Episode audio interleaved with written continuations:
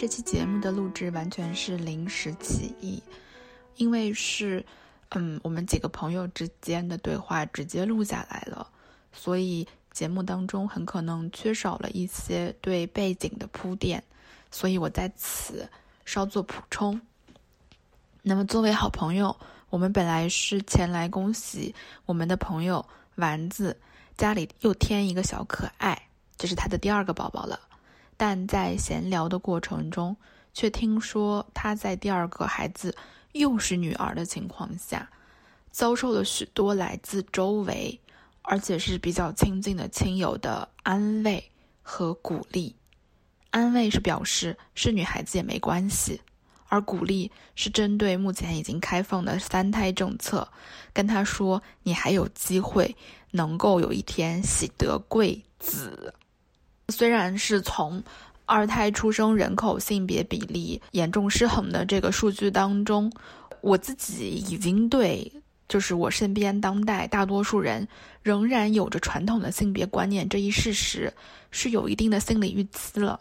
但是在生活中直直面这样的一个事实的时候，它离我这么近的时候，我仍然觉得似乎不可思议。而且可以明确的是。我们在节目中提到的这些身边人，就是身边有着这些嗯母凭子贵这样传统价值观念的朋友们，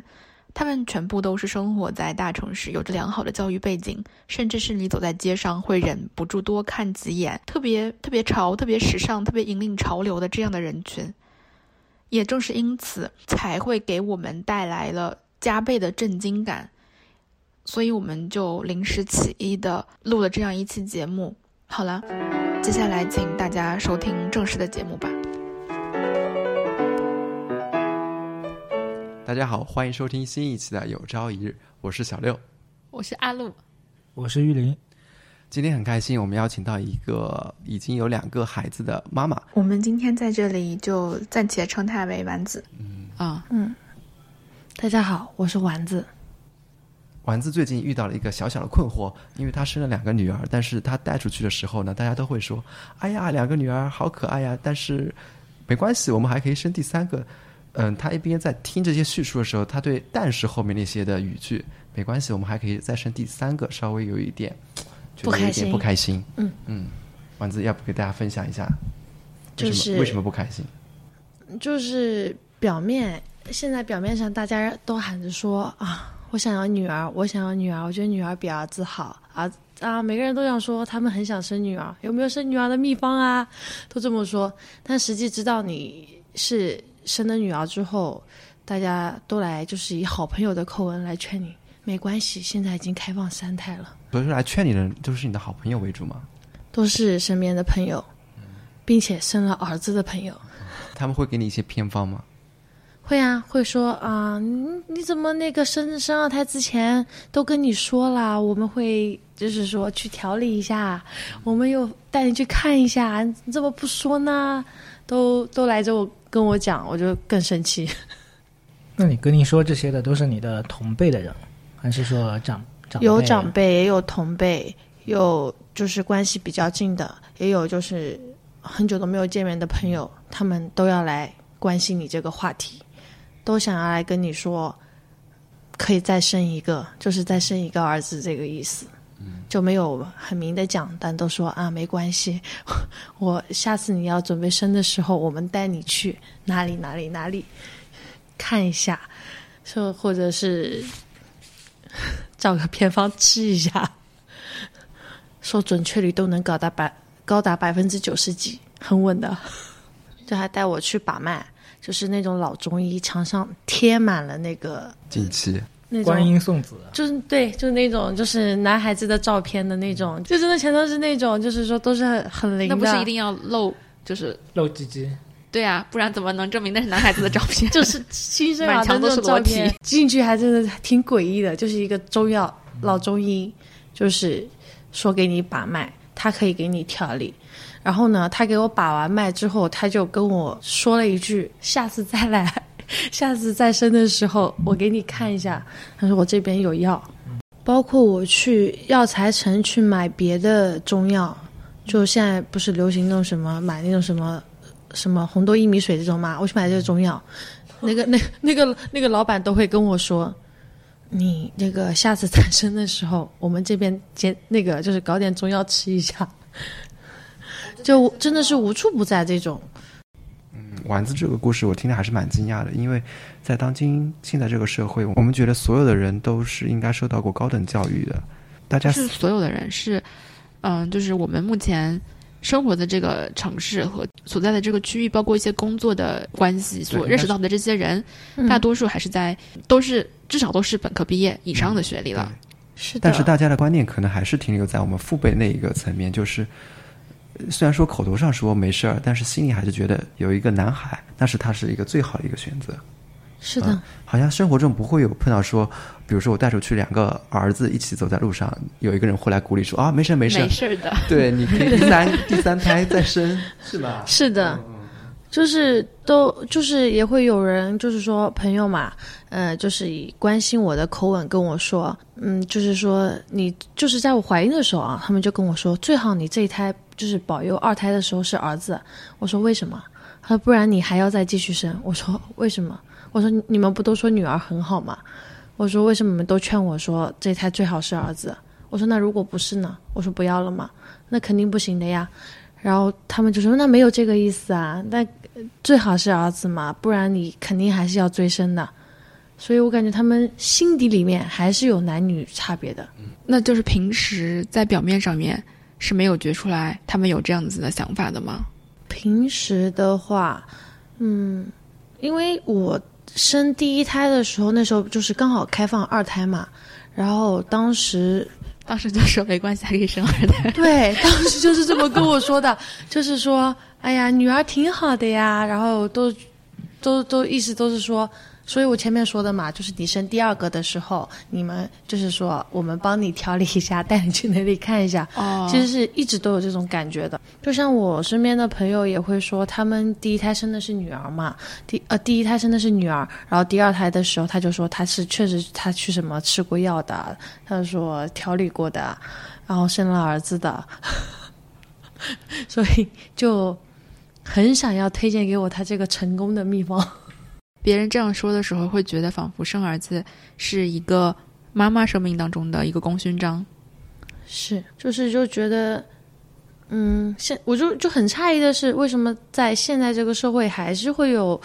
很多人觉得母凭子贵这种感觉？就是说我生了一个儿子，我就觉得我在家里的地位就提升了，就觉得我就出去就底气足了。啊，如果我你没有生儿子的话，出去就觉得你，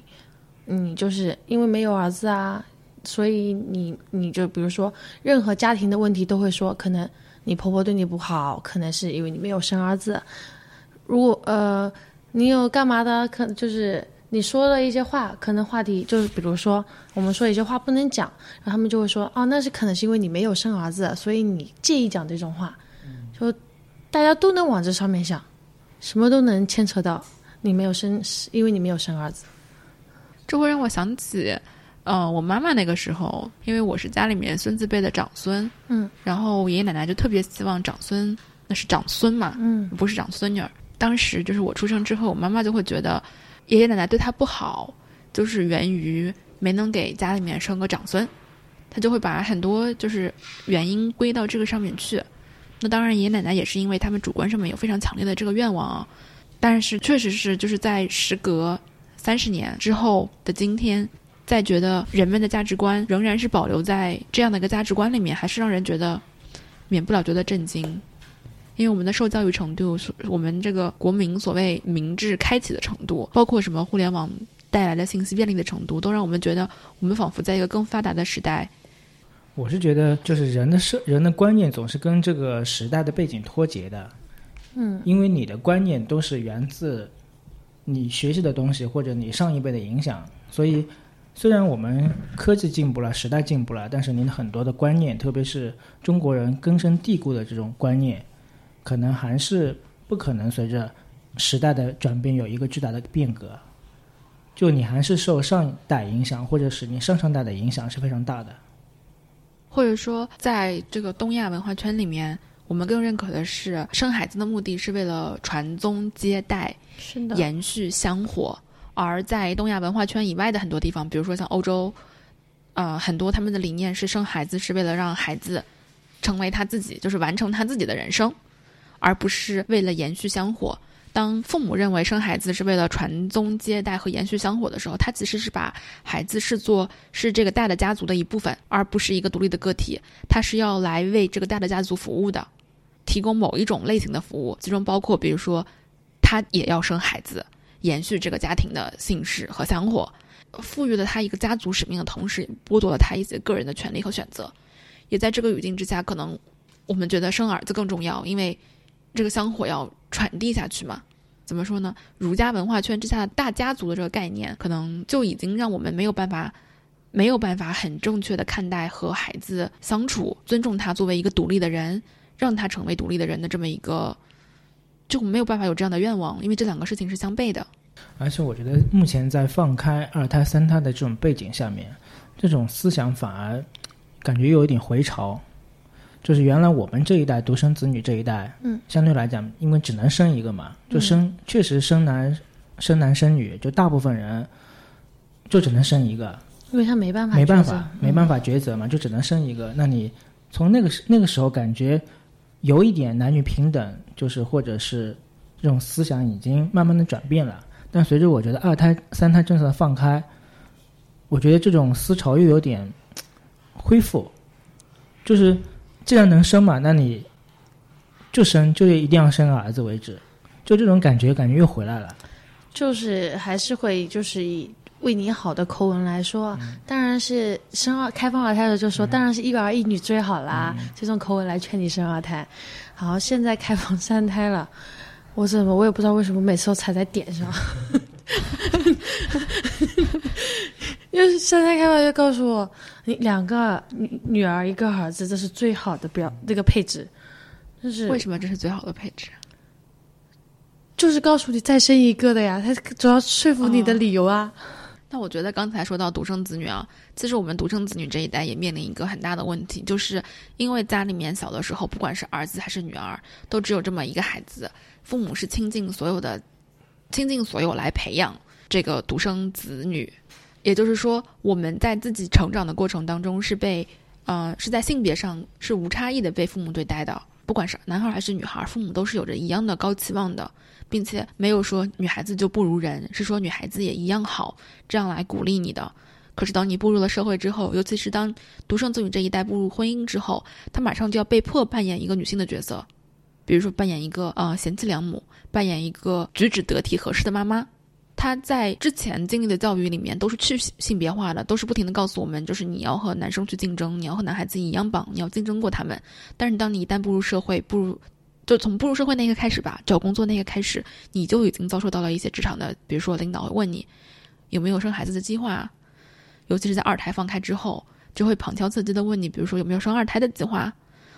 然后再在这个家庭里面的时候，家庭里面也会对你有一个女性的要求，它不再是一个。像你成长的过程一样，它是一个去性别化的，作为一个人来对待的。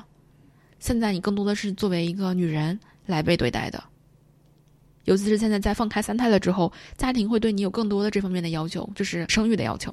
但是在我小时候，因为我有个妹妹嘛，在我小时候那时候开放二胎的标准就是，第一个是女儿的话。你可以生第二胎，嗯，那是农村地区，农村地区确实有这个政策。如果你是第一胎是儿子的话，你就不能生二胎。哦，就是在我小时候，我就感觉我们那边还是就是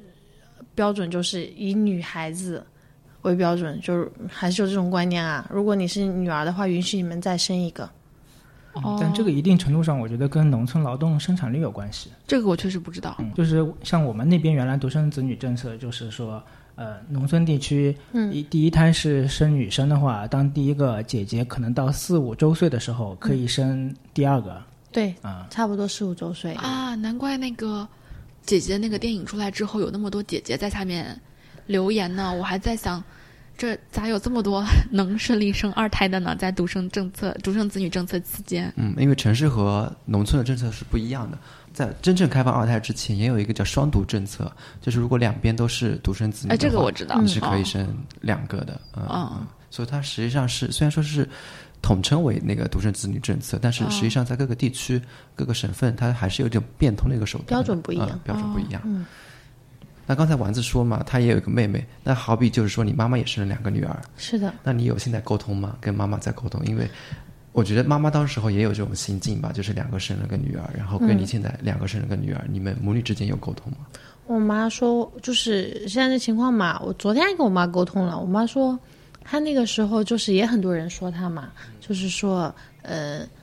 就不会像现在说的这么好听了。那他年轻的时候就人家就比较说他直白。就比较直白，就是说啊，你们说话要小心一点，就是注意一点。他说那个他是没有生儿子的，所以他是很在意，就是你们说的很多话，人家会听进去的，会在意的，怎么办？哦就会这样来说他。然后我妈说也发过一次火，就很生气，就是她觉得我生儿子生女儿跟你们有什么关系？但是身边的人都觉得他们自己生了一个儿子，就觉得他可以说你啊。那我觉得这样怎么叫闲话的背后，其实价值观是细思极恐的。嗯，就是他其实完全就认可了一种女性是一种二等公民，就是说我我生出来儿子了之后，我就是能有这种优越感，觉得我是高人一等的。那他其实完全是认可女性是更低级的人类，尤其是当这样的话是出自一个同为女性的人之口的时候，那就更可怕了。他自己该如何和自己的女性身份自处呢？虽然他生出了儿子，那但是他自己当认可女性是一个更劣等的公民的时候，他该如何和自己的女性身份自处呢？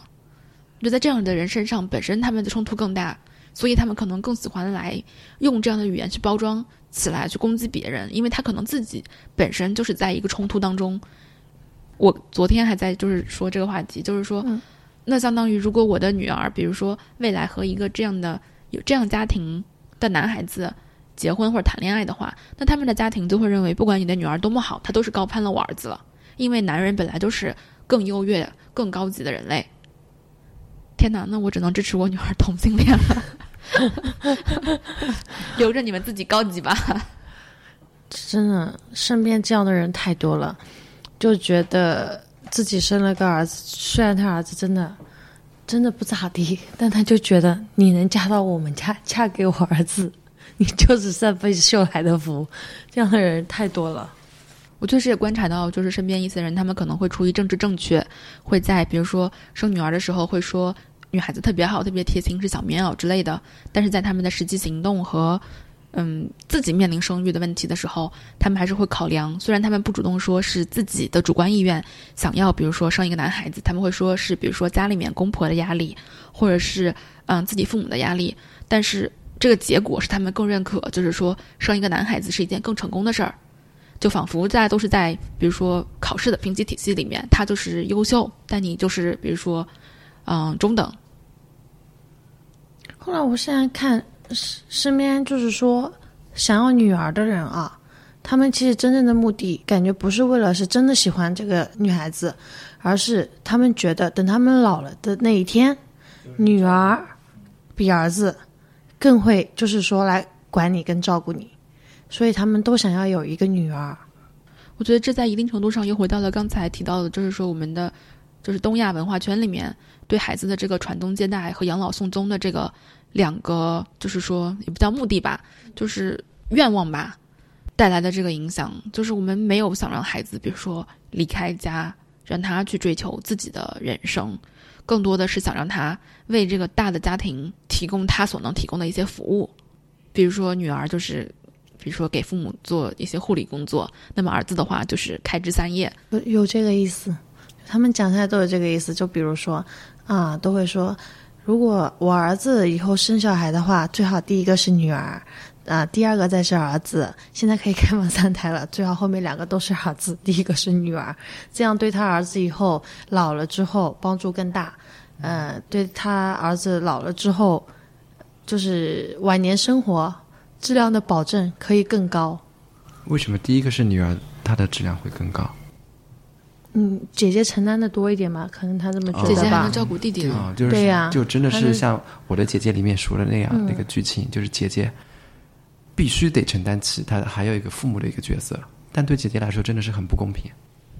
所以我觉得就是这个观念跟社会结构是脱完全脱节的。嗯，因为其实这这些刚包括传宗接代，包括养老的问题，其实是在可能说在一百之一百年前，就是那个经济结构、那个社会基础的时候形成了那个观念。但是直到我们现在，其实养老包括经济结构都发生了完全不同的变化。I object，就是我觉得现在这个问题其实是有回潮的，在社会老龄化以及社会无法承担这个全民老龄化的这个经济压力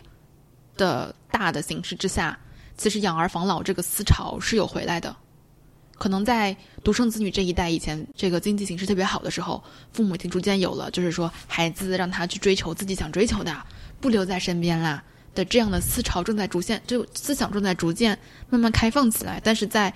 目前就是社会老龄化，尤其这次人口普查数据出来之后，就感觉同时放开了三胎，很多人就在说，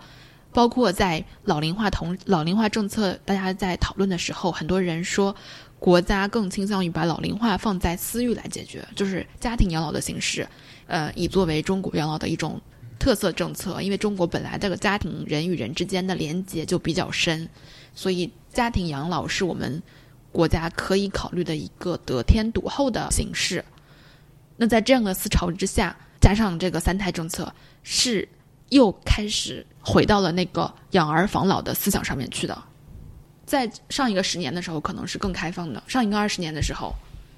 但是我感觉现在不是。但是你你刚才说的这种养儿防老的这种理念啊，是因为需要你儿子女儿的这些人力呢，还是说需要儿子女儿付出金钱？最基本的就是你要有人护理啊，就老了之后生病卧床，需要有人看护啊，需要人帮忙啊。对，但是我觉得目前就是不是说我们这一辈老了，就是我们父辈。目前老了老的这种状态之下，呃，如果他是正常的退休的这种一般情况下啊，他是有能力去负担这个护工的。但是他的这个问题就是在于人口老龄化，老龄的就是老年人的人数越来越多，护工的人数会不够用的，它的价格会上涨的。护工也请的不一定合适啊，哪有就是女儿来干活合适啊？就是现在可能比如说，我举个例子，一百万个老人。那这么多护工能够请得过来，在一些有条件的家庭里面，对吧？剩下的有些是自理的。那以后如果有一千万个老人呢？而且护工你还需要年轻人或者中年人，这个人口结构改变了之后，它确实是供不应求，那价格自然会上去。所以不如现在先考个护理执照吧，这个是个朝阳产业啊。因为就像我姨婆最近最近老年痴呆，诊断出来老年痴呆。然后呢，他是抑郁症大过老年痴呆，他也有一个儿子一个女儿，但是就是在就是来谁来照顾妈妈这个问题上面，所有人都会说女儿是应该照顾的，嗯，就应该他来照顾。儿子呢，就把他的我姨婆那些就是说这么多年的退休工资存的那些钱全部拿走了，什么都不管了，但是他女儿就得带着他，干嘛都得带着他。因为请不到合适的人啊，请请不到合适的人，因为他老年痴呆，白天是清清醒的，但是到晚上他就要开始闹了，他只能把他妈带在那个床床里边一起睡，他即使去做手术，他也得把他妈带着走，就是没人替他分担，但所有的人都会说这确实他女儿的责任啊，他应该管他妈，但他儿子就是说啊。他儿子要出去赚钱啊，那肯定没有精力管啊。他儿子下面还有就是有老婆有孩子的，都是正常的。所以在这个事情上面，大家都觉得，他女儿的家庭就无所谓的，他就没有上有老下有小了。但他儿子就要承担家庭的责任，就是儿子不仅没有处理，也没有出钱，反而把老人的所有的积蓄还给拿走，就觉得他应该是他的呀，就上面掉下来的。东西就是应该是他的，就拿走了。就是义务和他的责任没有成为相应的对等。是的，就是觉得这个义务跟责任就应该是女儿承担的。那这个我倒听过蛮多的，就是比如说听过一些农村房子拆迁的时候，嗯，所有的男孩子都认，就是家里面的儿子都认为自己理当应该分一份的。嗯，然后很多地方女儿就是。会有那个意识，觉得那为什么我没有？但是当他们去争取的时候，似乎也觉得自己争取的，嗯不正当，对，就他们自己没有底气去争取，仿佛自己不是一个平等的父母的孩子。嗯，啊，就是这样。就比如说这笔钱其实先到女儿手里的，先到女儿手里的，但是他当他他弟弟来拿的时候，他就觉得就应该给他的，他说他觉得他拿着就是不对的，他觉得他一分都不能留，他就应该给他。但实际儿子在就是赡养义务上就并没有尽到任何责任。现在的话，就争执不下，就只能把老老人送进养老院。养老院呢，反正他我姨婆还是有退休工资的嘛，就用他自己的退休工资去交这个养老院的费用，这就是大家都不用出这笔钱。就提到刚才阿路说的那个问题，就是我们这一辈可能以后，等我们老的时候，可能就会面临人口老，就是没有年轻人的那个状态。嗯，所以说，但是这个其实反过来又是个问题，就是现在其实像我们祖辈，他们其实小孩是挺多的，就是我们祖辈现在其实是面临一个养老的问题的，就已经到了八十岁左右，就是七八十七岁七，八十岁的那个年龄，嗯，但是他们可能虽然有很多小孩，但是普遍也面临着，虽然小孩多，但是能够能不能养老到位，其实也是一个很矛盾的一个事情。所以这个也不是说你小孩子足够多，你就能有一个很好的养老的一个保障保障在里面嗯啊。并没有。我我看啊，反而那些就只有一个孩子的啊，他也逃也逃不了。他也逃不了，他还就是我就是得跟着你了，你就是得管我。反而有多几个的都是你推我推的，就是各种推。其实我一直有一个疑问，就是大家实际上能看到上一代那些活生生的例子，就像刚才丸子所说的，儿儿子没有承担起相应的义务，全都是女儿在承担他敬为一个女儿的孝道。但是女儿这一辈平辈的所有的亲戚里面，她还会有这种潜意识，就是你应该生个儿子。就哪怕人们已经看到了儿子会有很多不靠谱的事情，但是他们还是不愿意接受只生女儿，家里没有儿子这种现象。就是那种矛盾点，大家是为什么会在经历了一些事情以后，还是坚持那些错误的原则呢？我觉得这个是多方面的吧，就是有些时候你可能心里面知道，就是心里面清楚的知道生一个儿子并没有多香，但是当所有人都来跟你说，你看你都没有儿子，你看你再生一个吧，当这样的声音太多的时候，你可能也会有一种一定程度上的动摇。就是当全社会所有的人都是这样说的时候，你可能也会怀疑自己，不会吗？我觉得这和其他任何事情都一样的。比如说，别人都跟都是大学生的时候，你虽然坚定的认为自己不需要读大学，但是当所有人都跟你说你没有读过大学，你大学都没有上的时候，你可能就觉得那我是不是也应该去？我虽然这个例子举的不是很好啊，但是就是一个这种非常非常常见和广泛应用的事情，大家都去的时候，你可能也会觉得，那我是不是也应该？就是人在这样的舆论压力之下，还是蛮容易动摇的。我觉得这是人之常情吧。而且刚才阿鲁说的东亚其实就是传宗接代，这个宗就是特别讲家族宗祠嘛，就是还是讲这个嗯宗的一个传承的。从这个定位里面就感觉是只有男性才能继承跟传递你家族的这个姓氏，包括家族的这个香火，女性没有这个功能。男性才没有这个功能呢。男性靠得起吗？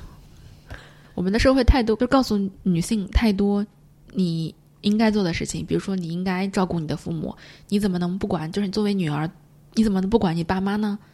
然后作为妈妈，你怎么能忍心？比如说离婚的时候，不管你的，就是你要离婚，那你至少考虑你的孩子呀。孩子能没有妈吗？就是有太多告诉你，就是孩子或者是父母不能没有你这个女儿和妈妈的，就是有太多，比如弟弟要靠你这个姐姐呀，这姐姐怎么能不管弟弟呢？这男人活得好轻松啊，好像其实也没有那么轻松啦。但是在某种意义上来说，他们好像没有被这样规训，啊，以导致，嗯，我上次在看，就是大家说为什么说很多男性明明那么普通却又那么自信，是因为他们从小就没有觉得自己要有什么需要自我审查的地方，他们从小的那个被别人对待的环境，他就是觉得就是这样成长的啊，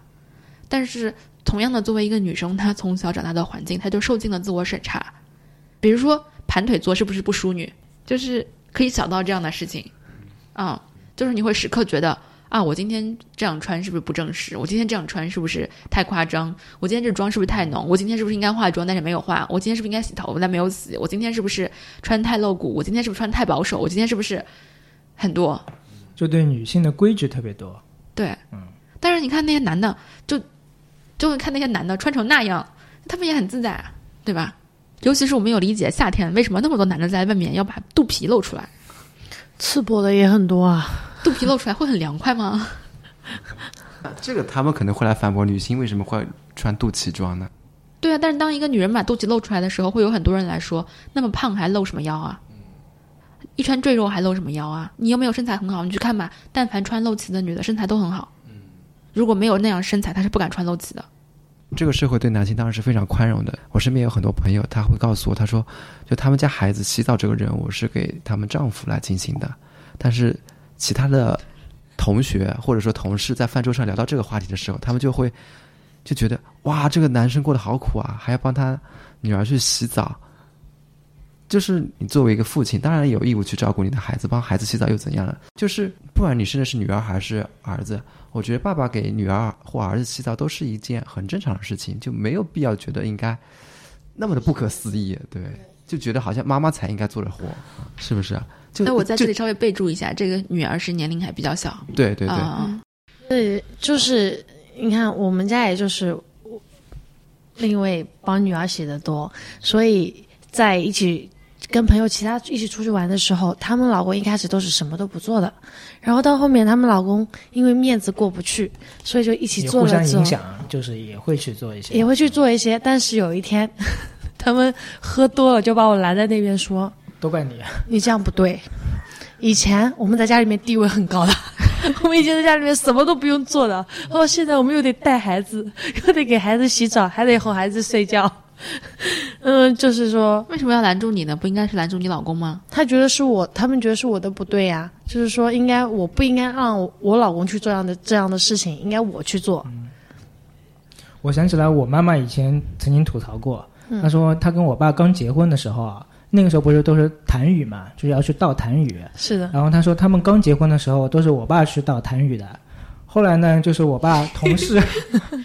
看到了这个，就是。就会取笑我爸，就说：“哎，一个男人怎么到我家都不是我到的，都是我老婆到的。”然后后来慢慢的，就我爸也就是不自觉的就不去倒这个痰盂了，所所以最后都变成我妈妈去倒这个痰盂。因为男生，我感觉男的在某个程度还是会觉得这样会没面子，被身边人讲，会觉得没面子。我再重复一下我之前应该在节目里面说过的观点，就我觉得真真正的男子气概是能抵御得住。这些，嗯，可能有一点点表面上看丢面子的时刻，啊，真正的男子气概不是在外面吹牛和说啊，我们家都是我老婆怎么怎么怎么怎么，真正的男子气概应该是能抵御住，就是他知道这些是不对的和不健康的流言蜚语，然后能承受得起。就像现在，比方说生二胎跟生三胎啊，你觉得是？就是纯粹自己想生的欲望多，还是说来自这个社会或家庭的压力？更多呢？我感觉自己的就是家庭的意愿影响到了他自己的想法比较多。身边的朋友真的都是觉得，如果他第一个生的是女儿的话，他第二个就是应该生儿子；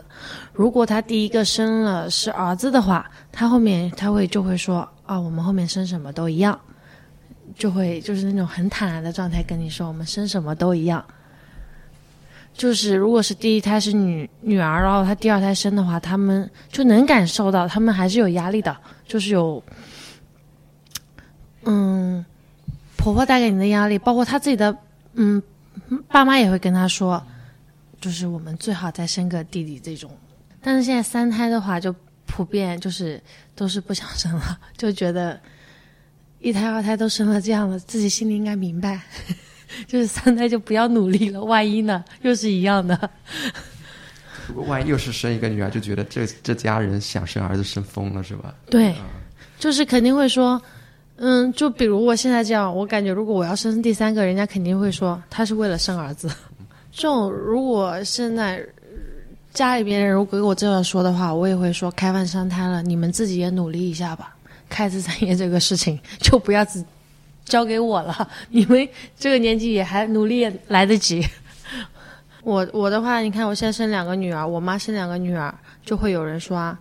你是像你妈的，就就生一样的。啊，我觉得这个真的有点太冒犯了。就一开始讲有人讲的时候，你会觉得啊，他可能就真的在跟你开玩笑，就大家也就是说也不会放在心上，但不断会有人不停的就是呃都在跟你表达这个意思，那我自己心里面都会在想，难道我真的就真的是是这样吗？嗯就是我真的生女儿，我就就这么不对吗？我就这么不正确吗？就是自己真的也会啊陷入自我怀疑。疑。可是大家都每天都在科普说生儿生女根本就不是你女女生的问题啊，但但是所有这个话题，大家都只会来跟你来说，就是跟你女的女方来说，就不会跟一个男的去说这个话题，都会来劝劝你，就是你再生一个，然后不会去劝一个男的说你应该怎么样。刚才说到生儿生女这两这个词的时候，我突然就想到了那个生儿生女都一样的口号，女儿也是传后人，但这个口号似乎是属于独生子女时代的口号。现在没有了独生子女政策，好像这个口号也就消失了，就是很少再听它被提及了。我倒是我我倒是没有觉得说生一个儿子很好，或者生一个女儿很好这样的价值观，但是我会觉得，在这样价值观背后传递的真实的价值观太可怕了。其实就像波伏娃他写的，就是女人是第二性，他其实就是把你分成了第二等公民。就是其实那这样看来，你其实就发现你身边那些你认为受过良好教育的、高知的、有良好家庭环境、生活条件的人，其实百分之九十九的人，他们心中都还是根深蒂固的认为男性确实更优人一等。至少我本人作为一个女性，我是没有办法接受这样的 argument。我也很想知道，就是那些接受了的女性，她们在接受了这些之后，像我刚才说的，她们该如何与自己自处？就是当一个奴隶，比如说认可自己确实是奴隶的时候，他该如何与自己自处？那丸子，我想问一下，就是当你遭受到很多人质疑的时候，你自己也会怀疑自己，那你是以怎样的一种心态开始疏导自己呢？一开始啊，就是我们就是呃是女儿，我就很开心啊，就全家人都很开心，都很开心。然后每个人来看你的人都问你这样问题的话，就真的就是说啊，真的是我的问题吗？然后这个时候，我第一个能问到的肯定是我妈妈呀。那我妈就会很坚定的告诉你，哪有这么回事？她说我生两个女儿不也很好吗？她就会有她的那个经历，呃，讲一些例子来，就是说告诉我这样很好，就不要受别人影响，我们过我们自己的生活，就是。别人说是别人说，就是他不断会就是告诉我，就不要听别人说，我们就坚定自己的想法就可以了。但我觉得你妈妈这个做法是对的，因为她可能身边也有很多朋友，她是生了两个儿子，但是两个儿子可能因为分家什么事闹得很糟心，但是你们生了两个女儿，没有啊，我觉得我不同意。嗯，即使别人生了两个儿子也很幸福，不代表你生两个女儿就低人一等啊。并不是因为别人生了两个儿子闹了矛盾，你生两个女儿才开心的。啊，对你这个，我接受你的 argue。嗯，我最近其实挺呃赞同新加坡总理李显龙的一个观点的，就他在接受记者采访的时候，因为他好像他的儿子好像也还没结婚，好像也没有给他生孙孙一代嘛，所以嗯、当时那个记者就问他提问：你会催自己的小孩去嗯、生生育吗？然后他当时我觉得他的回答，我觉得嗯、非常好。他说他作为一个政府的首脑来讲，从全国的一个方发展的方向，他觉得他应该政府应该制定很多措施去鼓励更多的生育，因为现在东亚的生育率确实是越来越低嘛。那从一个国家可持续的发展，肯定是生育率保持在一个稳定的会比较好。但是他说，作为一个父亲的角度，他是不能去催婚去催生的，因为他父从一个父亲对待一个子女角度，他是没有权利去这么做的。但是我觉得中国反而更刚好相反，就是从父母的角度，他觉得他就是有更有权利，或作为家族亲戚的角度，他就是有权利去逼你去生育，去结婚。所以我听了他的那个采访之后，我觉得还是给我有很大启发的。我觉得我之前跟一些父母讨论尊重孩子的时候，很多人就是会反问我一些问题，就是说，啊，那孩子这样，难道我就放任自由不管他吗？其实，尊重和放任自由不管他之间是有这两个词是不划等号的，但是很多人似乎都分不清楚。那最后就是到最后，我慢慢感受到的一个原因，就是说，其实大多数人都没有被尊重过，也不知道尊重是什么，所以我们会根本分不清楚，就是约束和尊重的差别和边界在哪里。身边也有一些女性朋友，他们会告诉我，他们小时候的成长环境里面，比如说一桌人在家里一起吃饭的时候，当如果家里的弟弟或哥哥没有上桌的时候，女生们实际上要等哥哥和弟弟到了以后，他们才开始吃饭。一种潜意识里就是觉得女生好像没有那么重要，等要等。我的成长经历里面是小时候嘛，爸妈也不在身边，就外公外婆带，他们就会觉得我差不多就虚岁六岁这样了，就自己去上小学了，他就觉得这是安全的，有什么不安全的？然后，但是我舅舅是我舅舅的儿子，到初中都要接受呢，他们觉得这是不安全的，让他自己回来。我心里是感觉到差异的，但是他们觉得没有差异，都是一样的。对，就是，嗯，所以我们下午在讨论的时候，不是跟你说，如果家里面是有一儿一女的家庭的话，家长必须要矫枉过正，才有可能让这个女孩子有一样的安全感，因为，然后，周围的人，包括大的家庭里面的长辈，还有社会上面的一些声音，都会传递给他一个信息，就是这个男孩子是更有价值的，更被认可的。更有可能成功的、更优秀的，嗯，就总体来说是更被 value 的。所以，如果家长对两个孩子，比如说家里面的是一儿一女，对两个孩子是平等的、一样的时候的话，其实给这个女孩子的力量就不够。他必须要矫枉过正，就是可能要让这个女孩子在一个更在家里面更核心的地位上面，才有可能帮他应对一些外面的这些负面的东西。而这个男孩子，他是可以从各个地方吸取到力量的来源的。他不光光有家庭的支撑，但是如果真的矫枉过正的话，那对这个女孩的成长就变成让她变成一个家里的小公主啊。就是父母更认可这个女孩子的能力，和更认可她自己，就是说和男孩子一样去追求自己想追求的，这怎么能叫就是说是一个那种你说的是那种娇娇惯蛮横的那种态度了？这是个偏见，这是两个概念。嗯，啊，娇惯和蛮横，我觉得那种是宠出来的。宠和爱是不划等号的。那刚才阿洛你说到那个对女孩的教育问题啊，嗯，其实就是教育特别要关注女孩的一个心理健康，包括她的一个自尊跟成长嘛。就因为她可能会受到外界的影响，是外界可能是有一些对女孩的一些偏见，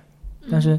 家长在呃教育女孩的过程中呢，可能要。帮她就扶持起来一种就是女孩就不应该是不应该有的偏见，或者是鼓励女孩有一种自尊自爱在里面。就是你觉得在教育的时候应该特别要关注哪些呢？或者你要注重哪些？我举个例子啊，就比如说像我们的童话故事里面，现在小朋友们都喜欢听迪士尼公主系列，小女孩们都梦想成为公主。然后我那天就问我女儿啊，就是嗯，白雪公主在白雪公主的这个故事里面。她都没有说话，几乎没有说话，她就被毒死了，啊，然后就睡着了，就被卡了个苹果之后，她就睡着了。这个剧情就是在没有白雪公主主观推动的，白雪公主是吃的苹果嘛？睡美人也是就被扎了一下之后，这个故事也没有他什么事儿。这个故事整个的推动都没有这个所谓的主角。我们这故事叫白雪公主，故事叫睡美人，仿佛她是主角，但她其实在里面都没有开口。社会是有多讨厌女人说话？当一个女人开口说话的时候，她真的就是超级招人恨。对，可是这样的一个人，我们还觉得就是她是一个令人羡慕的公主，就每一个女孩都羡慕她。基本上我身边的小女孩都会有这么一个公主梦，当然也都是因为去了迪士尼看了那种表演，看了一些周边的产品，就是被被安利到了。那我说他在这个整个的故事里面，他都没有表达过自己的意愿，他能算公主吗？白雪公主死的时候，王子去亲白雪公主的时候，他都没有经过她同意。王子亲的是一个尸体，哎，他好变态啊！他只是看到白雪公主漂亮，就去吻了一个尸体。这个王子这么以貌取人，这些都是正确的价值观吗？这些都是应该交给小女孩的价值观吗？还有 Elsa，为什么 Elsa 说是说好了是一个大女主剧？说 Elsa 最后的就是她的结局不需要是跟一个王子开心的、幸福的生活在一起。但是 Elsa 这个故事里面讲了很多她自己没有办法掌控她自己的魔法，就是当当她有能力的时候，她又驾驭不好她自己的能力。当她克服了这个问题的时候，为什么妹妹安娜就等于是仿佛是一个普普通通的女性，她就能有幸福的婚姻？但是一个有能力、有有权利的女性，就比如说 Elsa，她就没有办法。再遇到一个相爱的人，那你会怎么跟孩子去注解这些故事呢？我不会跟他解释什么是对的答案，嗯，啊，什么是对的答案是他要去思索的问题。但是我会告诉他说，这个故事你不应该全盘接受。而至于如果最终他仍然认为这样的就是最好的故事的话，那也可以啊，那是他自己的选择。所以我给他买了一本，呃，改变世界的一百个女人女性，来对冲一下这有毒的童话故事。那我们今天就先聊到这里。嗯，再次感谢丸子做客，我们有朝一日。好的，谢谢大家，拜拜，拜拜，拜拜。如果你喜欢我们的节目，希望你可以通过 Apple Podcast 给我们五星好评，以给我们继续做下去的动力。你也可以在微博搜索“有朝一日播客”。呃，与我们建立联系。同时，现在我们还开通了一个听友信箱，也可以发邮件给我们。谢谢大家。